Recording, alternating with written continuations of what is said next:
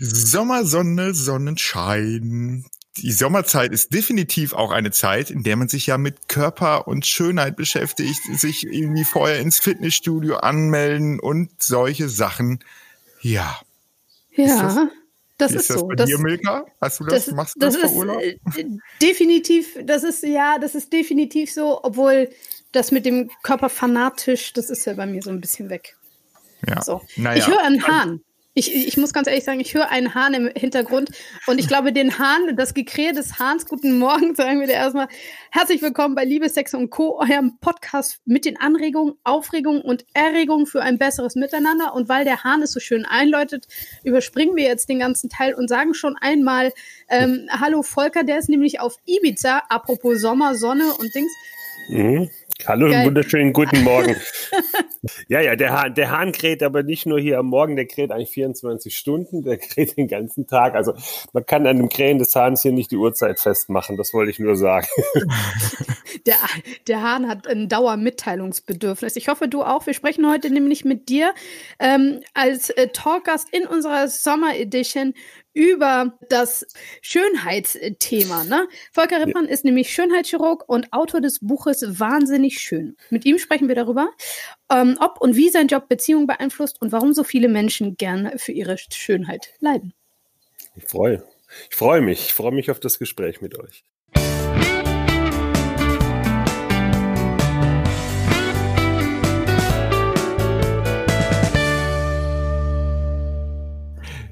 Das Schöne ist ja, wenn man so Experten hat, was ist denn eigentlich so eine Definition von schön? Also ich, ich frage mich immer, wenn ich auch mit Menschen irgendwie äh, arbeite zum Thema Körper oder ähnliches, also w- was ist so in, in, in deinem Blickwinkel denn überhaupt Schönheit?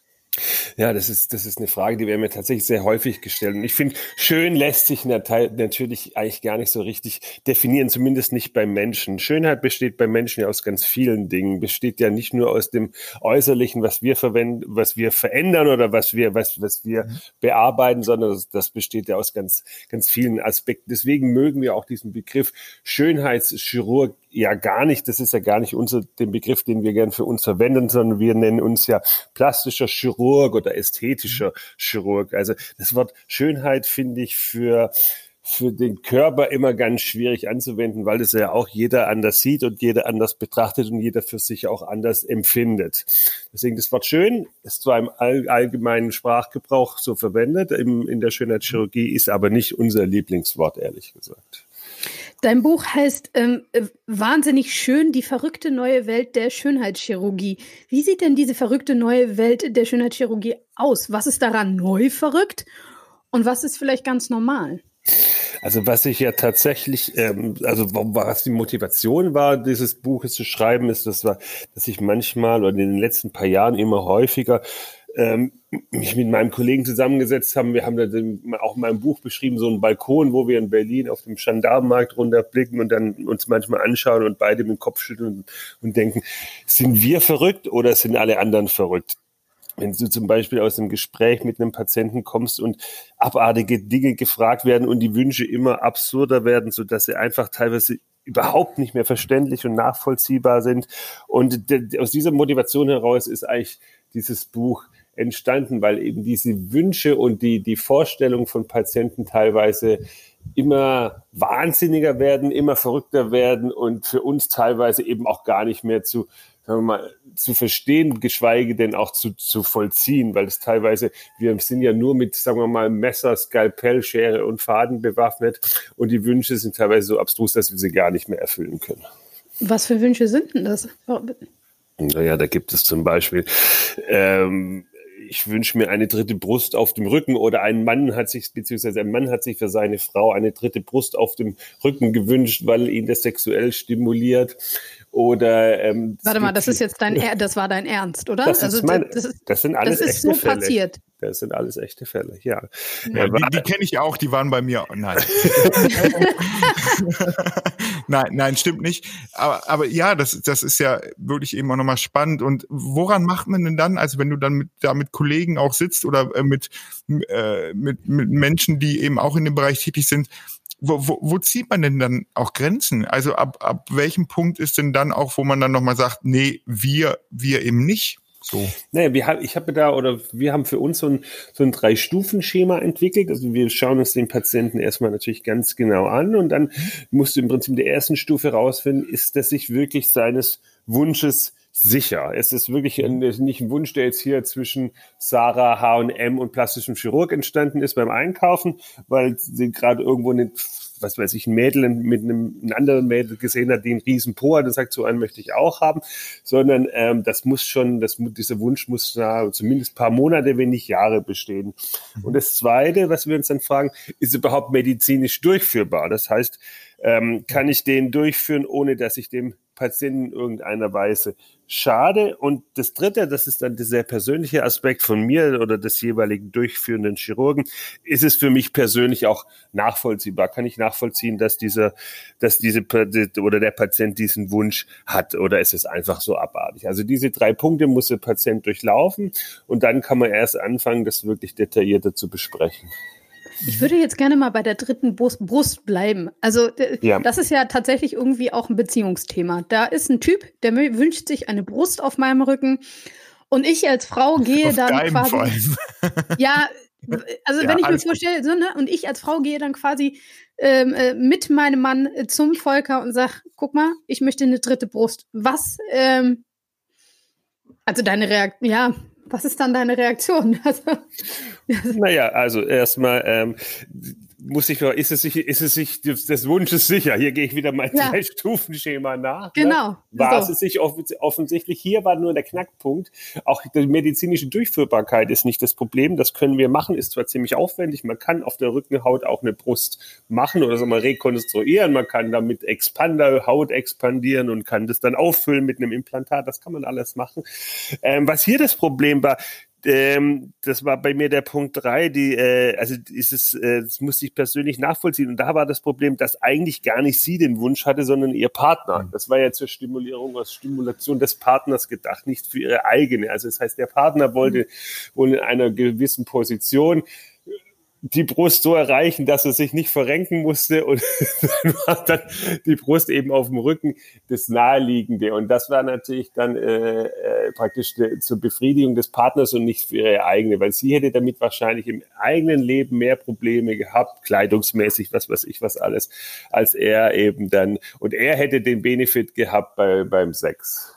Ja, aber das ist ja wirklich auch, finde ich, nochmal eine spannende Frage. Also an welcher Stelle du dann ja auch mehr als sogar als Chirurg dann genommen bist, gerade wenn es dann ja auch um Beziehungen geht, also nochmal dieses Herausfinden, naja, ist das denn jetzt eine eigene Motivation oder ist es eben auch eine Fremdmotivation im Rahmen von Partnerschaft? Also das finde ich, ist ja, ist ja eine ganz, ganz spannende Frage eben auch nochmal, weil ich das ja auch in der Praxis erlebe, dass letztendlich es ja auch vielleicht Wünsche von Partner, Partnerin an jemanden herangetragen werden. Ähm, ja, ich glaube, dann würde äh, die Beziehung besser sein oder wie auch immer. Also wie erlebst du das? Also gibt es so diese Fremdmotivation und, und wie filterst du das dann raus? Ja, die gibt es sehr häufig, die Fremdmotivation. Das, meistens können wir es da schon durch feststellen, wenn, wenn die eben zu zweit kommen ne, und meistens dann nur, also es geht um Eingriff bei der Frau und es spricht nur der Mann, da ist dann schon mal irgendwas, dann wahrscheinlich kann das schon mal irgendwas nicht stimmen. Man hört es dann raus und wenn wir uns nicht sicher sind, dann werden die dann aus einem fadenscheidigen Grund werden sie dann getrennt. Das heißt, ich gehe dann nur mit der Frau in ein Zimmer. Ich habe dann allerdings dann auch nur relativ kurze Zeit, weil ich bin kein Psychologe, der dann lang hinter, Hintergrundforschung machen kann, aber es muss mich da einfach nach meinem Bauchgefühl verlassen. Ich werde dann wahrscheinlich ganz, ganz äh, konkret fragen, ist es wirklich auch ihr eigener Wunsch? Häufig kann man da schon relativ viel raus und wenn wir merken, dass es nicht der eigene Wunsch ist, ähm, dann muss man das dann eben eventuell auch nicht durchführen, beziehungsweise dann in irgendeine andere Richtung beraten. Wir haben das auch häufig, ist das finanzielle Geschichten, dass der Mann eben dann das zahlt und dass er dann auch mitbestimmen will. Ne? Es sind ja meistens Eingriffe, die selbst gezahlt werden. Das heißt, wo nicht die Krankenkasse zahlt, wo der Mann dann eben auch sagt, ja, ich zahle die Brustvergrößerung, also bestimme ich auch die Größe. Das ist auch so ein Thema. Da will vielleicht die Frau die Brustvergrößerung, will aber vielleicht ein viel kleineres Implantat haben. Der Mann sagt aber, nö, das zahle ich, also nimmst du das Größere. Das ist natürlich auch ein schwieriges Thema. Ne? Aber das muss man dann häufiger oder dann natürlich eigentlich immer hoffentlich zugunsten der Frau dann eben dann so äh, in die Bahn lenken. Ne? Dann muss man eben andere Gründe sagen, na, das größere Implantat ist, kann gesundheitliche Probleme machen, sondern kriegt man das meistens schon hin. Aber wenn man merkt, man kriegt das nicht hin, dann muss man eben auch manchmal sagen, nee, dann macht man das eben auch nicht. Mhm. Also letztendlich auch Sprachrohr für die Selbstbestimmung dann eben auch nochmal zu sein, so als äh, in, in, deiner Rolle dann eben auch. Ja, also wenn, wenn so eine Konstellation zusammenkommt, dann muss ich natürlich mhm. für die Selbstbestimmung der Frau, muss ich dann natürlich dann da eintreten. Prinzipiell finde ich ja plastisch-chirurgische Eingriffe auch die der Feminisierung dienen, also auch die die Brust größer machen und den Po. Da ist immer die große Frage, machen die Frauen das nur, um den Männern zu gefallen oder machen die Frauen das, weil sie selbstbestimmt sein wollen? Mhm. Da halte ich es mal mit Shireen David, die hat es mhm. die der sich ja da sehr stark verändert hat und die das als Selbstbestimmung darstellt. Und das finde ich auch gar nicht so verkehrt. Das ist ja auch eine sehr selbstbestimmte Frau, die und sie macht, ist ja sehr, sehr, sehr, sagen wir mal, sehr eine feminine Figur und sie sieht es als Zeichen ihrer persönlichen Selbstbestimmung, was ich jetzt nicht mal so verkehrt finde, wenn man das so für sich einsetzen kann, ja. Carsten, was, was sagst du in so einem Fall, wo jetzt quasi, wo es fremdbestimmt ist, was sagt denn das aus über die Qualität der Beziehung? Naja, so. also ist ja immer nochmal die Frage letztendlich eben auch, gerade auch in längeren Beziehungen, wie wichtig ist uns denn jetzt hier irgendwie auch Aussehen, Schönheit, Körper, ist ja auch immer auch gerade im Bereich von Sexualität nochmal die Frage, ist eben Körper wirklich das, was Erregung gibt? Und ja, an, an gewissen Prozentsatz bestimmt, aber letztendlich ist ja Lust auch nochmal nicht immer auch an, an körperlicher, vermeintlicher Attraktivität irgendwie nochmal gestiegen. Und das ist schon ja, finde ich einfach interessant, inwieweit eben auch Körper und Beziehungen und eben auch sowas wie Schönheitschirurgie eben auch Menschen, ja, ihre Partnerschaft irgendwie auch, ähm, ja, befeuert, beziehungsweise da Sicherheit gibt oder ähnliches, weil man das Gefühl hat, irgendwie, ja, sich gut zu fühlen. Also ich finde, es gibt da ja auch unterschiedliche Bereiche. Also jemand, der eben aufgrund einer, einer Krebsdiagnose oder aufgrund einer medizinischen äh, ja, Indikation dann eben auch äh, da irgendwie nochmal einen chirurgischen Eingriff. Ich glaube, da geht's ja auch ganz viel um Selbstwert dann und so. Und das sind, finde mhm. ich, Dinge, die auch total nachzuvollziehen sind. Und ich glaube, da äh, sind Menschen wie Volker einfach, die retten da einfach ganz viel Psyche von Menschen. Und das finde ich davon bei alledem, wenn wir dann hier über solche Eingriffe, Brustvergrößerung und so weiter eben auch sprechen, darf man das ja auch nicht vergessen, dass das ja auch ein großer Bestandteil vom, vom dem Job eben auch ist so. Also wie mhm. viel, wie würdest du das einschätzen, Volker? Wie viel ist auch Gibt es so, so, solche Indikationen dann bei dir? Du meinst rekonstruktiv nach Krebs und solche Sachen? Ja, genau, sowas. Oder also eben auch. Nee, sag du, Entschuldigung.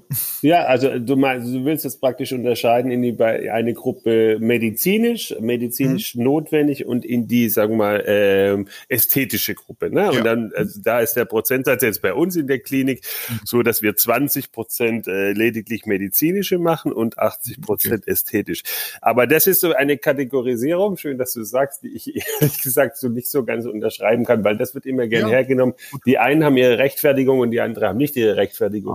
Das finde ich eben überhaupt nicht so, weil der Leidensdruck derer, die jetzt auch, wo es sich nur banal anhört und das nur ästhetisch ist, das heißt, die mhm. sagen, die haben eigentlich gar kein körperliches Problem, die wollen sich nur schöner machen. Ja. Aber diesen Leidensdruck, den kann man, den, den zu beurteilen gegen den Leidensdruck von jemandem, der ein mhm. medizinisches Problem hat, ist ganz, ganz schwierig. Und in, wenn ja, ich da mal in meine Sprechstunde schaue und die Frauen, die eigentlich super aussehen, aber leiden so in ihrer, sagen wir, vielleicht bisschen zu kleinen Brust, das ist teilweise, das geht, das geht in die, also jetzt mal ganz extrem, in die suizidalen Gedanken teilweise. Also der Leidensdruck ist teilweise enorm hoch und ganz, ganz schwierig abzuwägen gegenüber einem Leidensdruck von jemandem, der jetzt seine Brust aufgrund eines Krebsleidens verloren hat. Und da, da bin ich, tue ich mir ein bisschen schwer, das immer zu sagen, weil das machen auch gern Politiker, dass sie sagen, die mhm. einen haben ihre Rechtfertigung, die anderen haben nicht ihre Rechtfertigung. Ich finde, alle haben ihre Rechtfertigung. Ähm, das ist eben, der eine hat eben aus einem anderen Grund. Ne? Deswegen sind wir, ja. finde ich, so ein schwieriges Thema.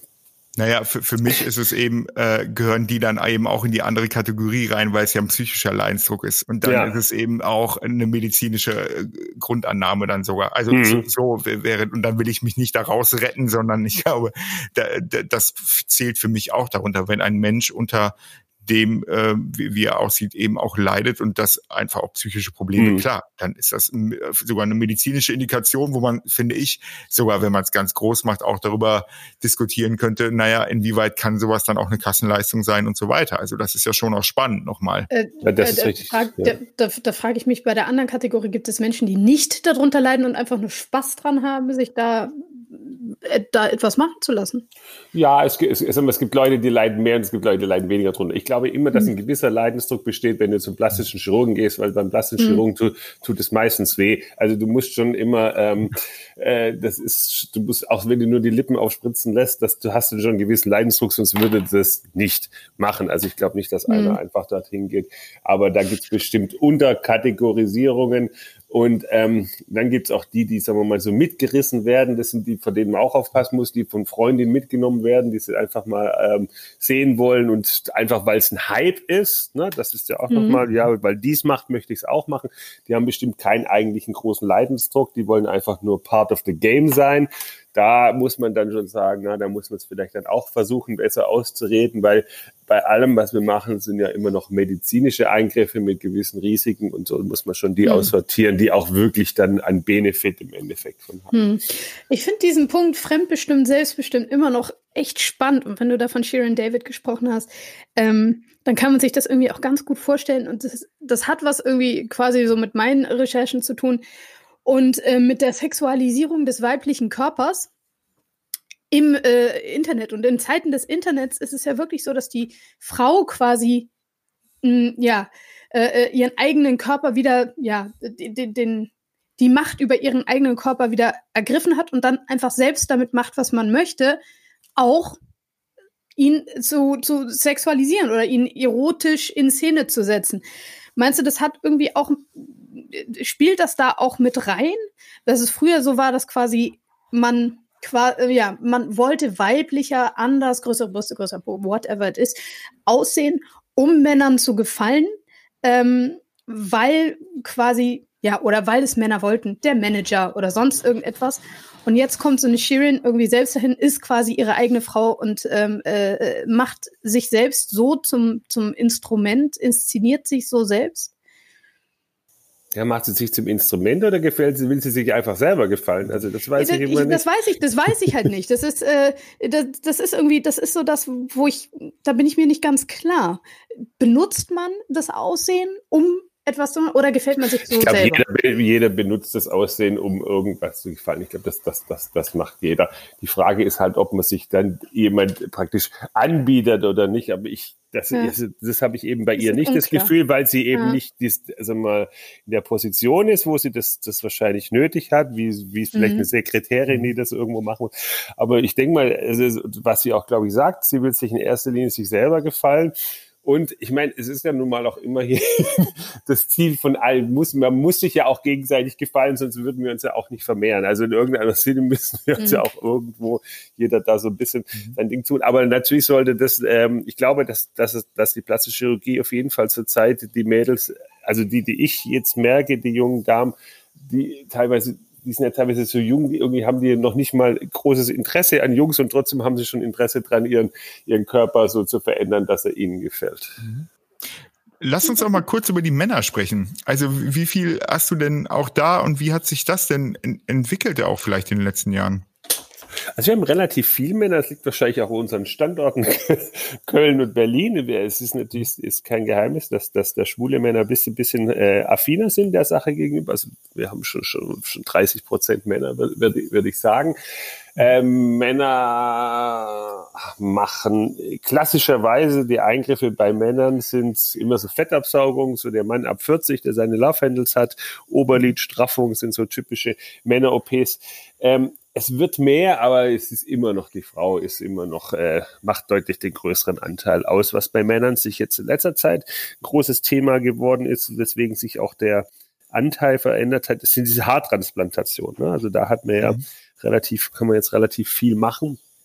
Und da war wohl der Leidensdruck relativ hoch bei, bei den Männern. Ne? Also das hat man, mhm. ist mir jetzt eigentlich aus dem Nachhinein richtig aufgefallen Liegt vielleicht daran, dass ich da kein Problem mit habe, habe ich mich mit dem Thema gar, gar nicht auseinandergesetzt. Aber unheimlich viele Männer ähm, haben äh, leiden unter ihrem lichten oder ausfallenden Haar.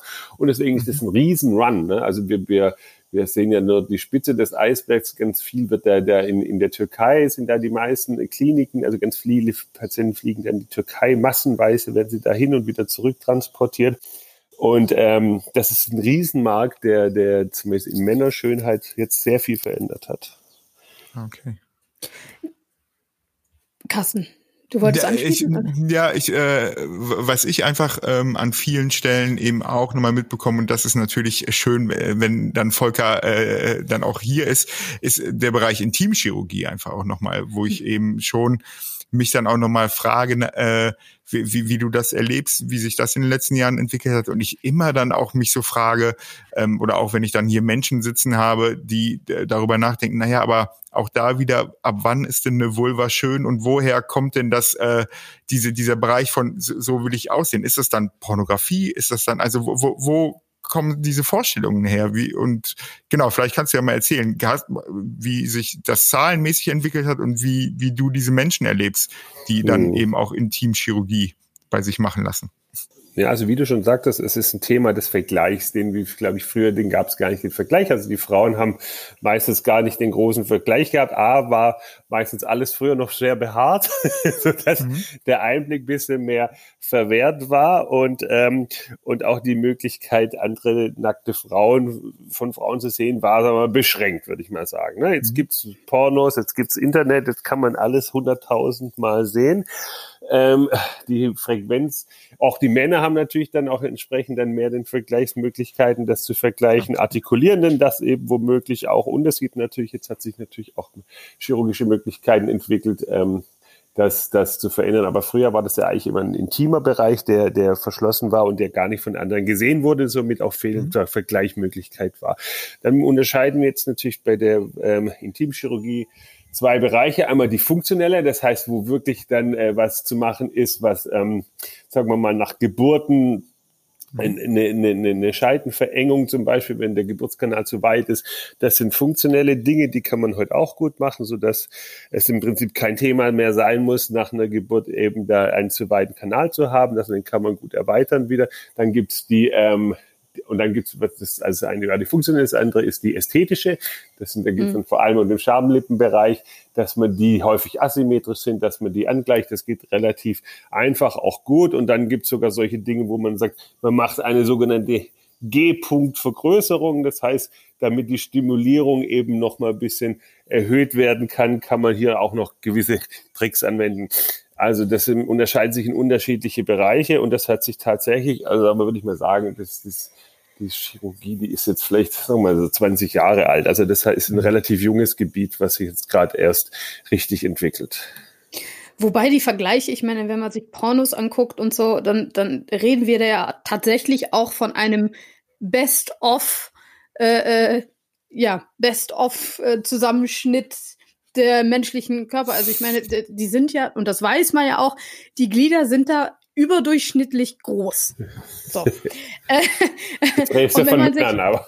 Jetzt in dem Moment spreche ich von Männern. Äh, äh, bei den Frauen, ja, vielleicht auch überdurchschnittlich gut rasiert. Ich weiß es nicht. Also ähm, äh, es ist, ich finde schon, ich finde schon immer ganz interessant. Ich meine, ich weiß nicht, was was du Carsten so den Leuten erzählst. Irgendwie, wann hat man denn einen kleinen Penis? Ich gucke mich jetzt in, in Männerkabinen nicht so oft um, aber äh, und naja, ich weiß auch nicht das, also, was ich zu Gesicht bekomme, ob das jetzt der Durchschnitt ist oder nicht, but. Ja, also ja. Ich, ich glaube, grundsätzlich stehen da Menschen ja unter Druck, ne? Und dann egal, mhm. ob Frauen oder Männer.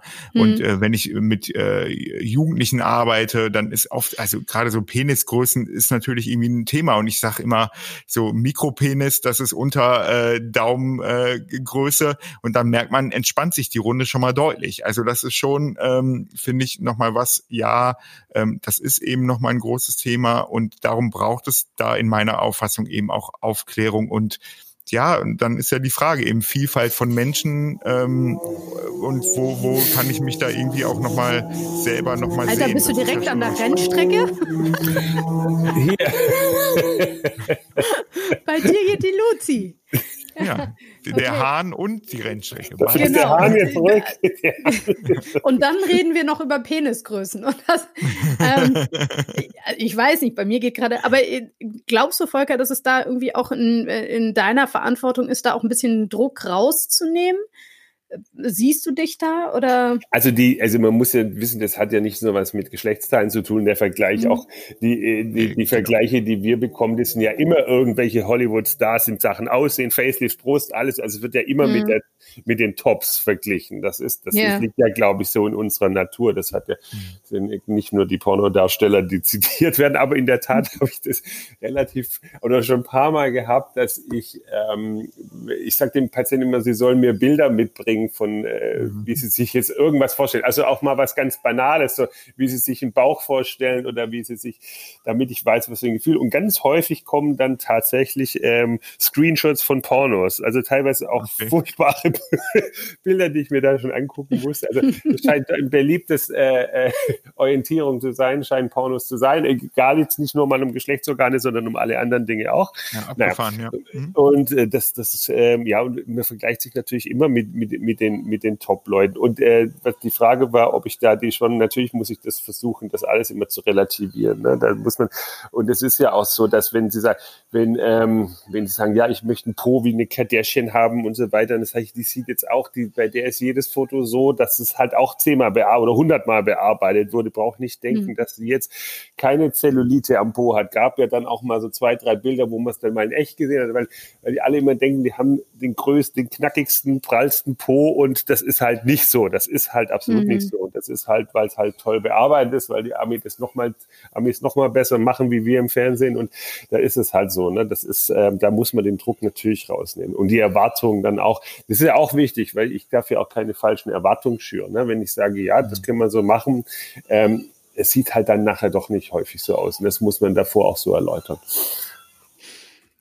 Du hast mal gesagt, ähm, Deutschland ist in puncto Schönheitschirurgie ein Entwicklungsland. Jetzt hast du eben gerade Amerika genannt und wie die das da alle so toll machen, dass, ist, dass man da so super aussieht. Ähm, was meinst du eigentlich damit? Warum, warum und vor allen Dingen, ja, warum ist das so? Warum sind wir da so weit hinten dran? Naja, also Entwicklungsland sind wir, das in der, in der Mentalität der Leute, oder sagen wir in der Offenheit gegenüber der Schönheitschirurgie sind wir ein Entwicklungsland. Mhm. Nicht von den Methoden und so weiter. Da ist inzwischen, das ist so international vernetzt, dass wir da im Prinzip, wenn in den USA was erfunden würde, wir das auch, sagen wir mal, ein halbes Jahr später auf dem Tisch haben. Aber ähm, in Sachen Offenheit gegenüber dieser, dieser Thematik sind wir in Entwicklungsland. Wäre ja gar, es sind ja gar nicht die Amerikaner, die zurzeit so progressiv sind. Am progressivsten sind ja die Koreaner zum Beispiel. Die ist ja, mhm. das ist ja das Land, was im Prinzip da geht ja gar nichts mehr ohne Schönheitschirurgie. Ob das das Ziel sein soll? Nein, um Gottes Willen, das ist gar, das ist gar nicht meine Aussage.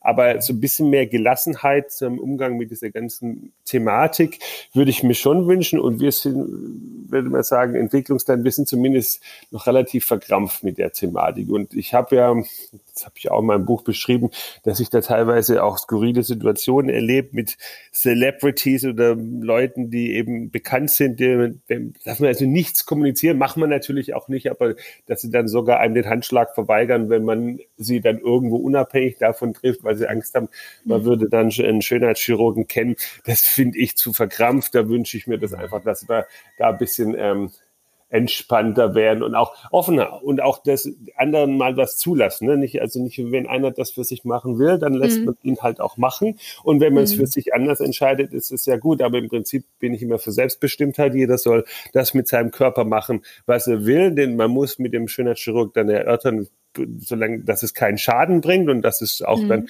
den hoffentlichen Benefit bringt. Aber dieses, dieses Bashing auf Leute immer, die irgendwas machen, was, was wir einfach mhm. viel zu viel, glaube ich, in unseren Medien machen. Das würde ich mir wünschen, dass wir da etwas äh, entspannter mit umgehen. Bashing ist eh beliebt. Andererseits äh, gibt es da jetzt auch ganz viele Celebrities, die sagen, okay, ich mache das jetzt komplett öffentlich und die lassen sich dann von der äh, Bild und Co. Ähm, begleiten, wenn sie was machen. Ähm, ist das jetzt so ein Trend oder die Richtung oder na, das ist häufig, ist es, also wenn man guckt, wer das macht, ist es ja häufig so, dass es ähm, häufig welche sind, die in irgendeinen Häusern sind, Camps oder was weiß ich also von irgendwelchen Sendern und dann eben nach einer gewissen Zeit eine Story brauchen. Und es ist halt immer, es ist immer eine Story. Also witzigerweise scheint es die Leute ja immer noch immer zu interessieren. Also mhm. da hat sich auch gar nicht groß die Thematik immer verändert. Es ist halt, es ist immer eine Story. Und wenn, und da ja, das, ich glaube, das liegt auch daran, da so viele es eben in Deutschland verbergen, ist es für die Medien immer noch spannend, wenn sich jemand dann offenbart und das sagt, egal wie, ob es A, B, C Promi ist. Die mhm. Story ist einfach immer spannend und ähm, dann sind die Medien froh um jeden, der eben da was offenbart. Und deswegen ist das auch immer noch eine Möglichkeit, sich dann irgendwie auch mal wieder in die Medien zu kommen. Ja, richtig. Ja. Und, und da würde dann ja im Grunde genommen so das, was dein Ziel ist, was du ja gerade nochmal gesagt hast, würde dann ja helfen, weil ähm, wenn wir Menschen das zugestehen, dann ist es eben auch keine große Sache mehr und dann äh, kann da, also dann wird ja auch wahrscheinlich nicht so groß darüber berichtet werden, wenn es eben normaler dann eben auch ja, ist. Ja, wenn es normaler werden würde, ja. Also ja. wenn auch ja, wenn das ähm, und ich, ja gut, ich kann, kann, kann tausend Beispiele als plastischer Chirurg sieht man natürlich auch, ich sehe natürlich auch, wie jemand gemacht ist und dann finde ich es eben dann teilweise eben gerade von so Leuten, wo ich dann auch immer denke, was tolle Schauspielerin und dann, dann wird sie daraufhin gefragt und dann kommen eben so, so Antworten, wo ich halt weiß, das kann, kann, halt nicht stimmen. Das, das nimmt mir dann auch häufig die Illusion von so Dingen. Also ich wünsche mir einfach ein bisschen mehr Gelassenheit, ein bisschen Coolheit. Und wenn einer, wenn eine Frau mit 50 sich dann irgendwas nachhelfen lässt, dann soll sie das machen. Dann ist es halt so. Ja. Und wenn das gut möglich ist und gut ausschaut, ist, ist halt, dann, dann, dann sollten wir das auch zulassen. Mhm. Und es ist ja, ja auch toll, spannend. gut aus, auszuschauen. Ne? Ja. Also es ist, äh, ich finde, ich finde es ja, ich finde es ja auch wirklich faszinierend und schön. wenn du so manche Leute siehst, da gibt es ja auch, also es gibt halt die Fälle, wo ich denke, ja, das war jetzt, das war jetzt das Tüpfchen zu viel. Das hätte jetzt vielleicht nicht sein müssen, aber auch das wieder ist meine Auffassung von, von Schönheit. Und da ist halt die, die jemand, ja, wie der Kölner halt sagt, lebe und lebe lasse. Ja. ja, ja. Und, und, und das wäre halt schön, wenn es davon mehr wäre und äh, gäbe und wenn das der Trend wäre. So habe ich das jetzt verstanden. Bin ich da richtig? Richtig. Also das entspricht genau meiner Meinung. Was hat ja, denn, schön, schönes Fazit.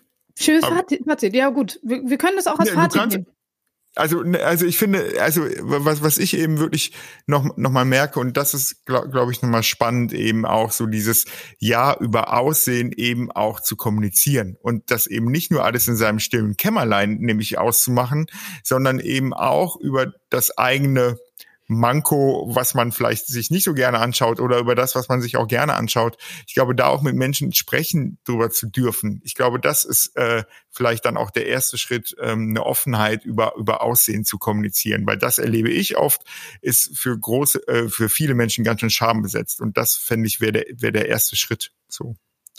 Oder dass das Aussehen kommuniziert. Das ist ja auch schon wieder was. Wir kommunizieren nicht nur mit unserer Stimme, außer in einem mhm. Podcast mhm. vielleicht, sondern auch, sondern auch quasi mit unserer kompletten Erscheinung. Doch, wie wir jetzt gelernt haben vom Volker, die ist relativ. Und ähm, es hilft, wenn wir unsere Erwartungen da zurechtstutzen können. Und da ist die Stimme dann doch wieder sehr hilfreich. Und das hast du heute getan, Volker. Vielen, vielen Dank für deinen, dass du heute mit dabei bist. Für äh, danke auch an den Hahn und danke an die Autofahrer. Ja.